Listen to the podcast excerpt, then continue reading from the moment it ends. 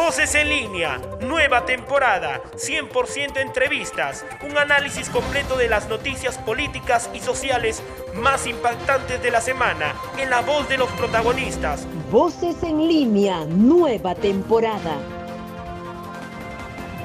Un derrame de petróleo se registró este fin de semana en el terminal Multiboyas número 2 de la refinería La Pampilla. ¡Hazte cargo, Resol! ¡Hazte cargo! ¡Resol! Nos encontramos en un momento muy crítico en materia ambiental. Estamos en uno de los lugares más afectados por el derrame de petróleo ocurrido hace pocos días, que ha significado el desastre ecológico más preocupante de la costa peruana de los últimos tiempos. El pasado 15 de enero, más de 11.000 barriles de petróleo cayeron al mar del Perú, dejando como consecuencia un grave desastre ecológico en todo el litoral. Según la Dirección General de Salud Ambiental e Inocuidad Alimentaria, un total de 24 playas han sido contaminadas. A esto se le suma el gran daño ocasionado a la economía de los comerciantes y pescadores del sector. Un aproximado de 2.600 pescadores de los balnearios de Ventanilla, Ancón, Aucayama y Chancay hoy piden justicia. Pero lo ocurrido el 15 de enero no es el primero y probablemente no será el último de los casos de derrames de petróleo en el Perú. De hecho, el 21 de enero se informó de un nuevo derrame de petróleo en nuestra Amazonía ocurrió en el kilómetro 59 del oleoducto, cerca de la comunidad nativa Nueva Alianza, en la región amazónica de Loreto, lugar en el que se encuentra la mayoría de los pozos, cuyo crudo es luego transportado por la tubería hasta la costa del Océano Pacífico. Un punto aparte merece el informe presentado por el medio de comunicación Mongabay Latán, quien analizó los reportes oficiales de derrames y calculó que en 10 años al menos más de 9.500 barriles de petróleo han sido vertidos en todo el territorio peruano, lo que equivale al agua que transportan unos 310 camiones cisternas. Del total de derrames registrados, el 88% ha sucedido en el mar de la costa norte. Sin lugar a dudas, cifras alarmantes que van más allá de una simple estadística. Hasta el momento se han anunciado varias medidas legales contra la empresa Repsol, además de otras relacionadas con brindar ayuda a los afectados. La pregunta, sin embargo, es, ¿qué estamos haciendo para evitar que casos como estos se vuelvan a repetir? Desastre ambiental. Derrame de petróleo en Ventanilla. ¿Qué tal amigos? Bienvenidos a la primera edición de Voces en Línea 2022 y como cada año una edición que viene totalmente renovada y en la que los temas políticos y sociales serán los protagonistas. Quien les saluda es Janet Pérez Osorio y hoy les estaré acompañando en esta edición en la que vamos a analizar, como escucharon en el informe preparado por nuestra investigadora Marjorie Ramos, lo ocurrido con el derrame de petróleo en Ventanilla un hecho que sin duda alguna trajo mucha indignación y más de una pregunta respecto a las terribles consecuencias que esto ha ocasionado no solo en el ecosistema, sino también en el sector económico y turístico. Precisamente para hablar de eso en unos instantes estaremos conversando con el periodista del diario La República, Carlos Besombe. Pero antes vamos con las novedades que hay hasta la fecha sobre este tema. Actualización. El representante permanente del Perú ante la OEA, Harold Forsyth, denunció ante el Consejo Permanente el daño ambiental y económico causado en la costa peruana por el derrame de petróleo ocasionado por la empresa Rexol. Rexol ha prometido reparar el daño causado y hacerse cargo de las labores de limpieza, para lo que ha contratado a muchos de los pescadores que se han visto privados de su sustento a raíz del derrame. El organismo de evaluación y fiscalización ambiental de Perú ha comunicado una serie de tareas de limpieza que Rexol debe cumplir si no quiere pagar más de 4 millones de dólares como multa por el daño ambiental causado por los derrames. El gobierno del Perú ordenó a la empresa Rexol que paralice la carga y descarga de hidrocarburos en buques. Y bien, como lo anunciamos, nos encontramos ya con el periodista Carlos Besombe, con quien hablaremos de un tema que nos ha ido dejando muchas reflexiones, ¿no? Y lo habíamos comentado al inicio. Entre ellas, que estamos haciendo? Que es la gran pregunta, ¿no? ¿Qué estamos haciendo por preservar nuestro ecosistema, una inyección que para muchos tiene en realidad una variedad de consecuencias y entre ellas las económicas. Carlos, de verdad, muy agradecida por tu presencia aquí en Voces en Línea. Gracias más bien, Janet, por la invitación. Eh, bueno, atento a, lo que pueda yo este, aportar, ¿no? Gracias, Carlos. Mira, e, en realidad hemos estado analizando en estas semanas el tema del derrame de petróleo y es un tema, pues, que no es de ahora, es un tema realmente preocupante. La sensación que se da es que hay una inacción o que no se da el tratamiento adecuado. De hecho, en muchos eh, temas, sobre todo en temas de pandemia, hemos visto cómo el sector eh, económico se ha visto afectado, el sector turismo, la, parte pesquera también, eh, y, el día a día, ¿no? sobre todo en los pequeños empresarios. ¿Cómo has visto tú toda este, esta repercusión económica? En realidad es, es bien interesante en la medida de que se abren distintos frentes de análisis. Eh, el ambiental, por supuesto, es uno de ellos. Y dentro del ambiental, eh, me parece que es sumamente importante que se ponga, digamos, eh, sobre el debate el rol de la fiscalización ambiental y cómo ésta se ha venido en el transcurso de los años y de los gobiernos debilitando. ¿No? debilitando en la medida o, digamos bajo el supuesto o en la hipótesis de que la flexibilización en la regulación ambiental es amigable con las inversiones, eh, incentiva las inversiones, y eso no sé en qué medida ha sido tan cierto. Si uno mira las cifras, pues las inversiones no necesariamente crecieron más. Eh, es cierto que también existe un componente social muy fuerte en el Perú que que, no, digamos, en otras economías no es tan marcado como en el caso peruano, pero que nos trae justamente lo que ha pasado ahora hace 15 días en Relapasa, ¿no? Y recordamos en ese momento de que eh, Refinería La Pampilla en su momento, o Repsol, ya había, ya había tenido un incidente de este tipo y esta multa pues está judicializada. Entonces, obviamente este es el derecho de las empresas de judicializar la, la, cualquier sanción que ellos consideran que es inapropiada eh, para ellos, pero eh, lo que se dice es que si la regulación ambiental en ese momento hubiera sido más estricta, más severa, hubiera generado un precedente como para que las empresas, y eso llama la atención, ¿no? que es una empresa, pues, una transnacional enorme, Repsol es uno de los grandes referentes en el mercado de hidrocarburos mundial, entonces posiblemente hubiera tomado mayores previsiones para que no ocurra el desastre de hace dos semanas. Eso por el lado ambiental. Por el lado económico, eh, hace algunos días le preguntaron al ministro, bueno, ex ministro Franque, eh, si esto iba a tener alguna repercusión en términos de PBI, de producción nacional. Y él dijo que no, porque en la medida de que lo que se estaba afectando era básicamente los pescadores artesanales que no es poca cosa, o sea, no es minimizar el hecho, pero el aporte de este sector a la economía tampoco es que sea tan grande, ¿no? Pero ahí vamos a la parte más pequeña, que es la parte de los pequeños, de los productores, de los pescadores artesanales, que son los que pescan dentro de las primeras cinco millas.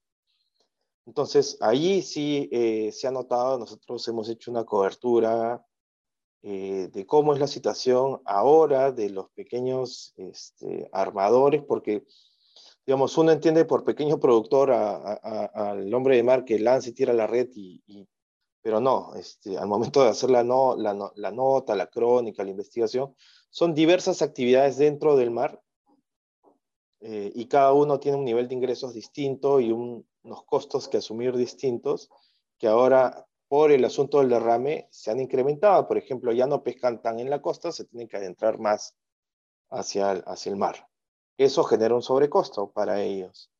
¿no? Eh, el hecho de eh, gastar más en combustible o gastar más en agua eh, potable para lavar los insumos que ellos extraen del mar es un sobrecosto. ¿no? Entonces, sí hay una mirada económica desde, el, desde digamos, el, el pescador artesanal chiquito y en estos días hay, otra mirada económica ya más grande, más macro, que sí puede repercutir. Eh, el Ministerio del Ambiente informó el lunes o el viernes, si no me equivoco, el cierre temporal de la refinería de La Pampilla en la medida que ellos no pueden ni cargar ni descargar combustibles. Eso, eh, digamos, ¿por qué nos interesa a todos? ¿no? Este, puede, puede, ser, puede ser justa la, la motivación de esta sanción, pero lo que denota ahí es una descoordinación tremenda en, bueno, todos somos testigos, pues, que esto ha devenido en el cambio del gabinete, eh, la coordinación entre los ministerios. El Ministerio del Ambiente puede tener todas las razones, pero hay factores económicos que hay que considerar, ¿no? Entonces, ¿por qué? Eh, y lo explico muy rápidamente. Perú importa casi todo el combustible que consume el país. El país más o menos te consume 250 mil barriles por día de combustibles y, productos terminados. ¿Cuánto se produce en el país? No se llega en este momento ni a los 40 mil. Entonces, ¿eso qué cosa significa? Que toda la diferencia tú la importas. ¿Quiénes son los grandes importadores? Más o menos la mitad del mercado la tiene Repsol. Entonces, el hecho que tú cierres eh, eh, esta multiboya donde hubo el derrame, imposibilita el hecho de descargar combustible hacia, hacia el país, ¿no? Este, porque ellos descargan en, Callao, y bueno, de ahí se empieza a distribuir para el resto del alimentos. Entonces ahí se podría generar, según los especialistas, alguna complicación de repente en términos de algún desabastecimiento o encarecimiento de combustibles en la medida de que quien tiene que asumir son las otras importadoras, los otros mayoristas. Uno es Petroperú y el otro 20% del mercado lo tienen otras importadoras más chiquitas. Entonces, digamos, no, ellos no están tan preparados como para asumir unos volúmenes tan grandes y eso les implica sobrecostos. Y esos sobrecostos se, se van avanzando en toda la cadena hasta llegar a la estación de grifo. ¿No? Este, entonces sí, como, como en, resumen, sí hay varias miradas en, materia económica de lo que esto va a generar, ¿no? Este, y, pero claro, ahorita lo, que más preocupa es, el lado medioambiental, pues en la medida de que es un, una, un incidente de este tipo no va a desaparecer, en opinión de los especialistas ambientales, en uno o dos años, sino es, es un lastre que por lo menos tienes en una década, ¿no? es bien complicado. Bueno, pero a esto también le sumamos quizás tú que eres experto e-, en, en, este tema económico, pero no muchos lo ven, quizás también esta otra pérdida de la que se habló en su momento desde el Ministerio de Comercio Exterior de hasta 52 millones de dólares, que eh, también es importante el sector turismo que también se ha visto afectado, ¿no? Exacto, exacto. Esa es otra arista de, de, desde el punto de vista económico, ¿no? La, e, este turismo, pues, este, de, visitas, inclusive los pequeños negocios a lo largo de la, de la, del, litoral, ya, el, digamos, La Mancha ha llegado hasta Casma un, un, poco antes, pero los pequeños negocios, llámese restaurantes, no están operando, ¿no? Porque ¿quién va a ir, a, digamos, a, a veranear una playa que está contaminada? Y eso... Eh, mientras el gobierno sigue analizando, porque eso se analizaba en, entregar un bono de mil soles, tengo entendido, a trabajadores que se hayan visto afectados eh, por este desastre, ¿no? Pero vamos a ver con qué eh, celeridad actúa este nuevo, este nuevo gabinete, ¿no? eso es, digamos, te pone en la encrucijada de que justo necesitas medidas eh, extraordinarias y rápidas y tienes un gabinete que se va a reconfigurar y se van a sentar este, y a mirar y, e, y eso pasa en, el aparato estatal, ¿no? Nadie firma algo que dejó el anterior, ¿no? Siempre lo quieres revisar.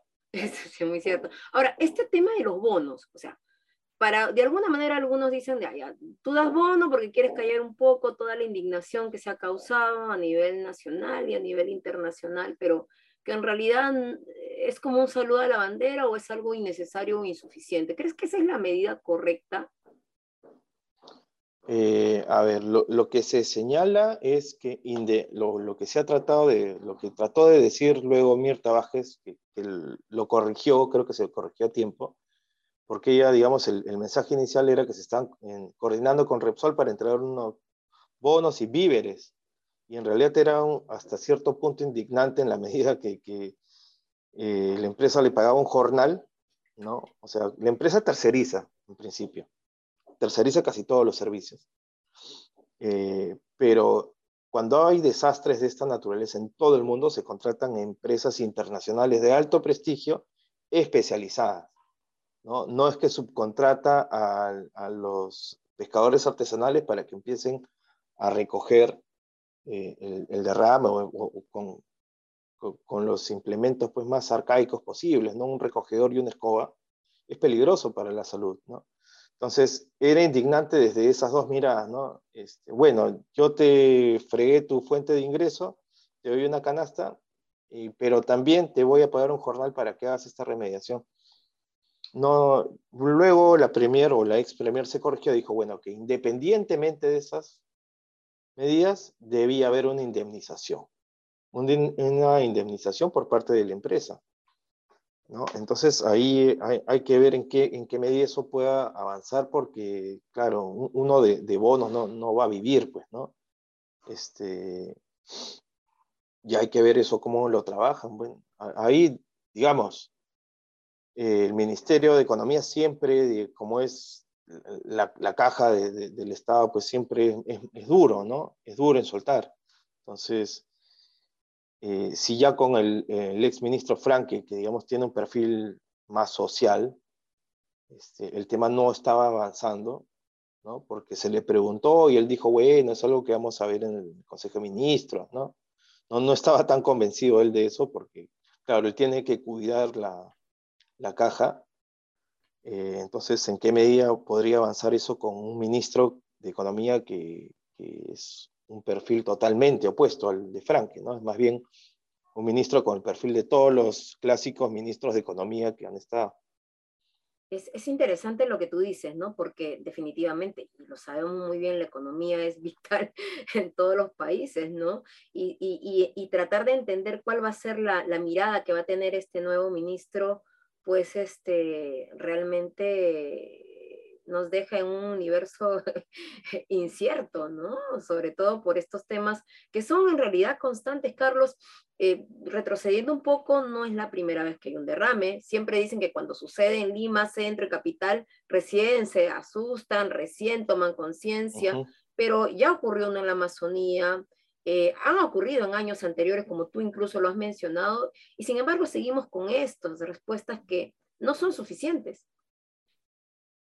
Sí, lo, que pasa, eh, y justo te, lo mencionaba al inicio, lo, que me parece a mí que está ausente y que no se pone en el centro del debate hasta el momento, es de qué manera fortalecemos al Ministerio del Ambiente, de qué manera fortalecemos a la OEFA, al SENACE, al CERNAM, etcétera, una serie de instituciones que son transversales al todo el tema del cuidado medioambiental y de la fiscalización ambiental.